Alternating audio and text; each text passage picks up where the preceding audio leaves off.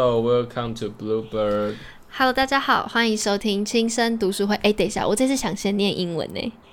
你想先念英文？嗯，那你要怎么念？就是 Hello, welcome to，就是我们只是掉一个，现在可以剪，不是可以留啊。OK，好，好，你那你开头，OK，好，来，好，那要拍手吗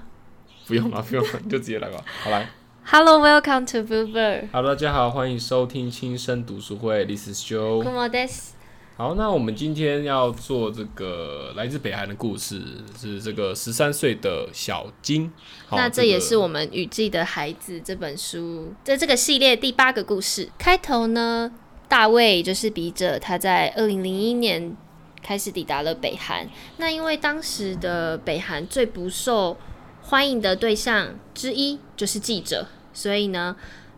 大卫就透过了朋友的关系，将自己伪装成职场的总经理，才得以顺利的到北韩进行采访取材。当时进入北韩之后，接待的是一位朴先生跟辛小姐，他们同时也是负责监督跟保护。讲好一点，讲好听一点，是为了维护他们在这段旅行期间的安全，但同时也是为了监视他们有没有什么对北韩国家不好的事情，或是有危害的言论。那这两个人其实也是互相监视的。再下来的话，就是到小呃我们的故事主角小金啊。对啊，这边大卫没有特别去细说哈，他们只是说在这个巧妙命运命运的安排下，在这个图门江，这图门江其实在地理位置差不多就是北韩跟中国之间的那个交界，交界的地方哈，所以他们就在图门江的时候，大卫就遇到了小金。那在这个经过大卫的调查之后，还有了解到说是这个小金他哦，今年已经十三岁，但是这个看起来的这个身材孱弱的身躯是不到十岁的那种感觉。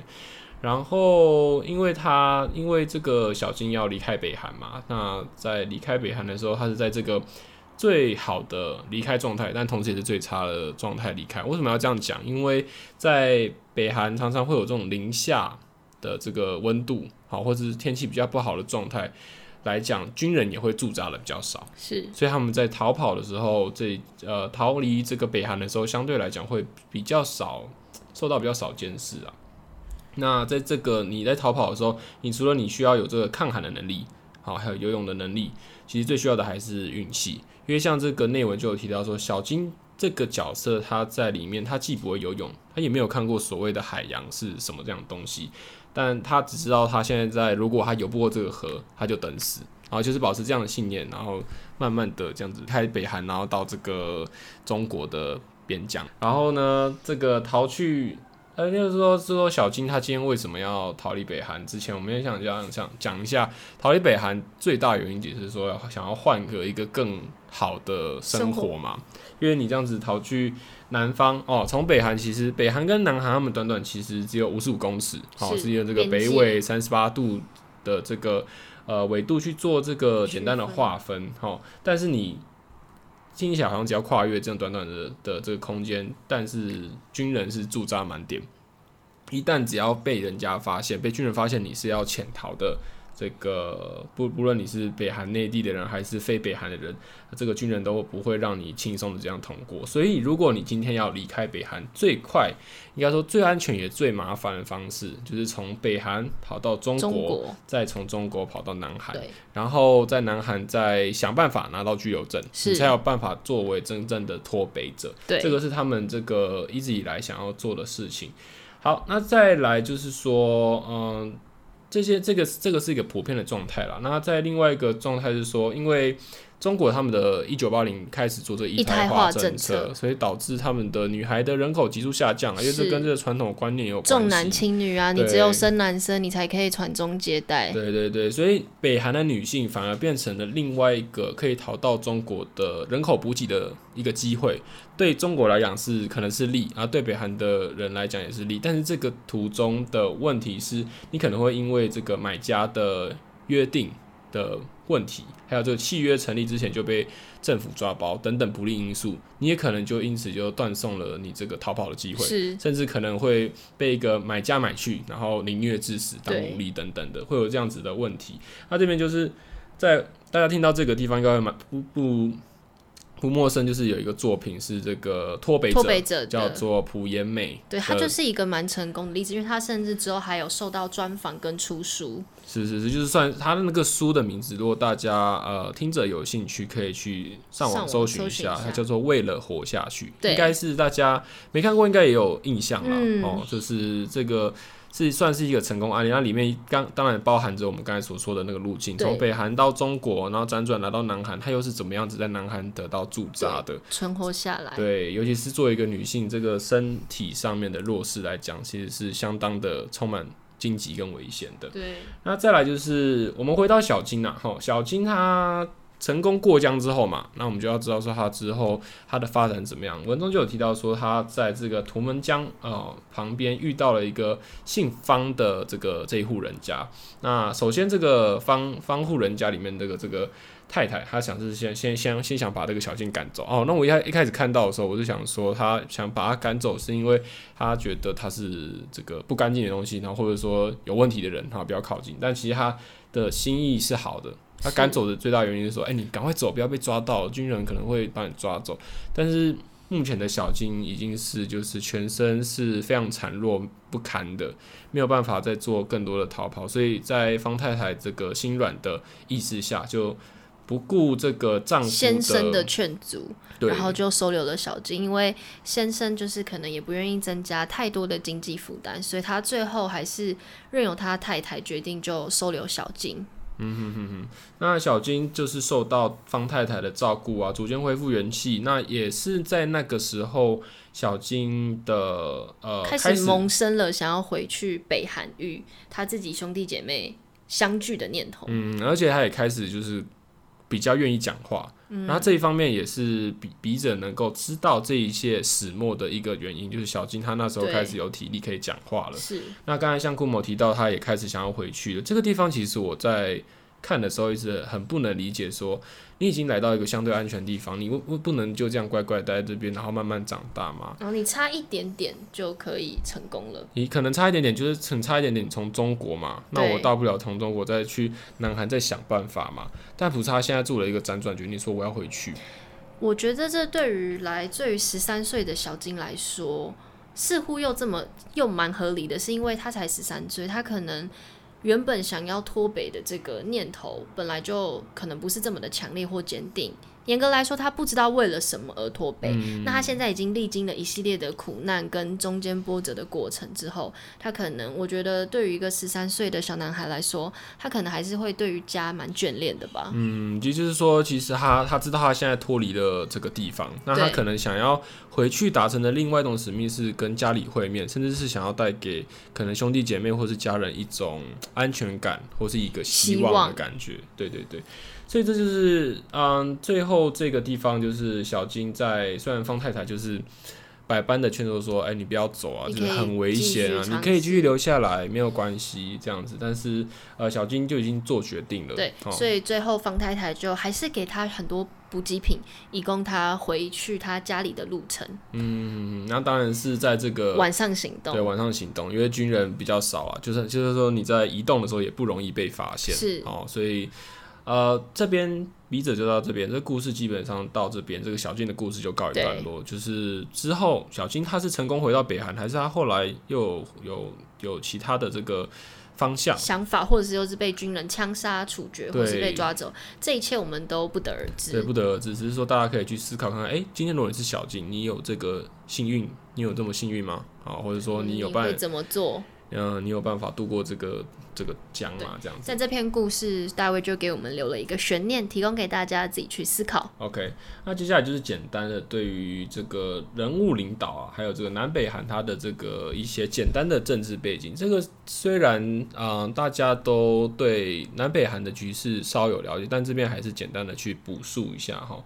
呃，这边的因为这边的补述有趣的重点是在于这个作者本身在北韩看到的这些事物的这些感想。然后他说，他到那边的时候有看到一些很很奇怪的、很有趣的现象，说那时候过世的领导了，那时候金日成过世，好、就是说领导明明已经就是呃过世已经很久，但你还是可以在很多地方看到人民在为过世的领导掉泪，好、就是诶，这个哭这么久是是是意义，在哪里啦其？实请问请问是发生什么事？对你不懂啦，其实是蛮有趣的啦，哈。那我自己是觉得这个蛮横的胖子到底凭什么可以凌驾在同为北韩的人民之上？哦危危险的发言，危险的发言。我是真的，对啊，因为他们真的书中有提到啊，唯一唯一吃的胖的，然后穿的暖的啊，也只有就是那些在领导者层阶级你在你在年纪小的年纪呃不是就是就是平民之下这些孩子或是一般的人民，怎么可能有办法有这样的身材？但其实，如果你在北韩当地待越久，你越深入的去了解他们背后的文化脉络或历史背景，你会发现，其实当地所有的事物都跟伟大的领导脱不了关系。对，像是很明显的例子，就是有金正日父子的纪念花园呢、还有金氏家族的整套的书籍，甚至连金日成对于电影艺术的概念都有。我也很好奇他的电影是什么，是是是蒙太奇还是那种很早期的剪接手法这样子，我就不懂他的艺术的概念哪里来对对对，那手册上面他们有很多手册上面有这种北韩式教育啊，并且还有这个批评记者不能充分的传播伟大领袖理念，是一件非常糟糕的事。这也是我们前面提到为什么那么痛恨记者这件事。所以作者很有趣的地方，他就分享说，他就觉得，诶，如果觉得新闻传播伦理哦很难学，学生可以考虑来北韩做学习啊。这也是一个反讽的一个非常反讽啊反讽的那个对对对。这个这个大家如果有这个一点传播底的人，就大概知道他在讲什么啦。就是传播伦理一直是一件很难实行的事情。那中国作为北韩的好朋友呢，中国其实长期一直在当时啦，现在可能不一定，因为现在中国经济实力跟整体人民水准都有得到普遍的大幅度的提升，但在当时其实中国是看不惯南韩这样既民主又有坚强的经济实力的国家，因此他就灌输了北韩一个观念。共产没有平等，自由没有自由的思想价本没有自由，哦，资本没有。那我刚刚讲什么？你说自由没有自由，资本没有自由的思想价值，因此你可以看得到，在北韩，包含大卫去拜访的时候，在偌大的街道上，你看不见任何一辆车子，好像这个笔直的马路、宽阔的铺铺好的水泥地，都是向政府开为了设计而设计的。但事实上，其实北韩在你离开这些漂亮、干净、整齐的大都市之外，北韩是一个饥荒泛滥，也没有热水供应的国家。嗯，然后人民常常死亡的原因，不知道是因为寒冷还是饥饿。就是它一直是处在一个非常贫瘠的状态，但是你的国家在呃政政府的管辖的周边，好像都还是很正常的，很光鲜亮丽啦，就很正常。对对对，那这边就要讲到，那这边就再回去讲一下，说，哎、北韩现在这样的状态，跟他当初这个整个局势是什么关系？好，那还有说说南北韩他们那时候为什么会需要做这个切割？一个很大原因跟之前讲的。很多国家很很像啊，都是因为西方势力跟苏联吵架关系。那时候在这个第二次世界大战的时候，南北韩就是在一个就是美国老大方的占据的地方，那另外一边大家可想而知就是是苏联啊啊，或者是一些比较偏共产国家的一个社会主义下的国家，对，社会鼓励主义下是鼓吹的这个国家，只是现在或是说长远来看，一个是趋于人性的，那一个是比较坚守独裁的。那这是我自己想过，我之前我之前去看过的这个韩剧啊，也是以前好像一阵子吧，台湾很哈韩，我就看妈妈在看那个韩剧，然后里面就有一些话，一边有一些那个场景就对到说，就是。呃，他们在讲说，哎、等南北韩统一，他们要去跟亲人见面。是对，那时候看的时候，我那时候小小的很懵懂，我说，哎、还有南北韩统一，那应该是会统一。但是你长得越大哦，然后时间拉越长，你就会发现说，这两边的风俗民情不一样。那加上的这个北韩又相对的保守，相对的比较封闭的国家，越来越知道这件事情根本就是不可能的事情。你要让这两个国家去统一，除非哪一个地方拉了下脸。啊好，那个这就是为什么有一点像是当时国共内战打输了国民党撤退来台，然后这些老兵们希望的那种感觉，淡淡的啦，一点点、一点点、微微的感觉，好，我觉得淡淡的可能有，就是那种被迫离开亲人，但是希望能够统一，回归祖国对，感觉又有一种我可能有朝一日可以再回归，然后不要有这样的争吵。但是时间拉长来看，嗯，有些事情你会知道，有些事情是让人失是蛮失望的，这是天方夜谭啦。对对对，所以就是嗯，仅仅五十五公尺哦，好，南北韩的距离南北韩的距离是一百一九九二年跟二十一世纪的差别，嗯这个很有趣哈。是好，那最后真的是最后了，这边就是大卫要离开告别前的一个小插曲。对，这个小插曲了。刚刚有提到这两个接待员分别是朴先生跟这个辛小姐嘛，他在。因为新小姐跟普先生他们一个很大的一个角色作用在于他们要监督对方，所以他们在监督对方之余的空档，好，分别跟跟大卫有小聊一下。第一个部分是新小姐，她有在跟这个大卫，好有在争论不休，说，诶，北韩打赢战争的这件事情。那辛小月说，啊，书上都有说这个北韩打赢战争啊。那作者他在里面表示说，他没有以一个过于批判的角度去告诉他，他只是跟他讲说，诶，北韩之外啊，其实有很多的书有不同的版本，别的世界，然后别的思想。那他那他只是这样子去做一个陈陈述的的的动作，并没有去特别的刻画那种仇恨的争执。那在在结尾的时候，他们就讲到说，诶，那就是音乐啊。他说，诶，你们那个什么什么，我忘记他是讲什么，就说你们那个音乐很红啊。他说，哦，你现在知道那个明星可能有点久了哦、然后说他们现在红的是谁啊谁啊？他就说，哦，我都没听过。诶，那他说，好，那没关系，我下次带这个他们的 CD 给你。作者说下次来要带 CD 给那个辛小姐，但辛小姐就会说啊，可是我们这边没有 CD 播放器，只有卡带哦，所以你可能要带卡带的新音乐给我。现在有点像是说，你可以带卡带给我嘛？然后大卫就说：“好，我有机会来，我一定会带给你。”他的那个感觉不是在开玩笑的。我觉得这个地方我被那个大卫的，我不知道怎么讲欸，就是他们之间的那个互动，让我觉得有点淡淡的悲伤，但却又蛮温馨的。对对对，淡淡悲伤又蛮温馨的，是说，呃，就感觉两个世界的人啦，然后他们没有为此而争吵，反而是在做一个呃良好的互动。是啊、只是因为政治背景不一样，你对认同的事物的这个想象啊或空间都会有所局限。那最后是在这个普先生啊、一样是在新小姐的这个没有注意到的时候，问了这个大卫一个小小问题，他说：“诶，南方人现在过得怎么样？好，只要对就是指南韩的国家的人民。或是或者讲说这个北韩以外的这个民主世界的这种感觉啊，吼，当然，他他是说这个作者回应说，哦，你想听实话吗？实话就是自由，好吃得饱，还有全球化等等。那朴先生听完之后，他没有回应。好，有时候没有回应这个东西就很耐人寻味哈。他他，但他只是回应说，他希望说这个，呃，不要让呃这次的这个大卫，你这次来访，不希望让你有这边有不好的回忆，呃，希望你对这边不要有充满误会这样子。那这个我自己是觉得说，大卫可能某方面也觉得说，这个那不知道蒲先生是不是也这么认同自己的国家？你在这边你真的开心吗？这种感觉，对，就是我觉得很复杂、这种心情，就是你会知道，一开始你会觉得说，蒲先生跟这个辛小姐在里面扮演的角色是有一点点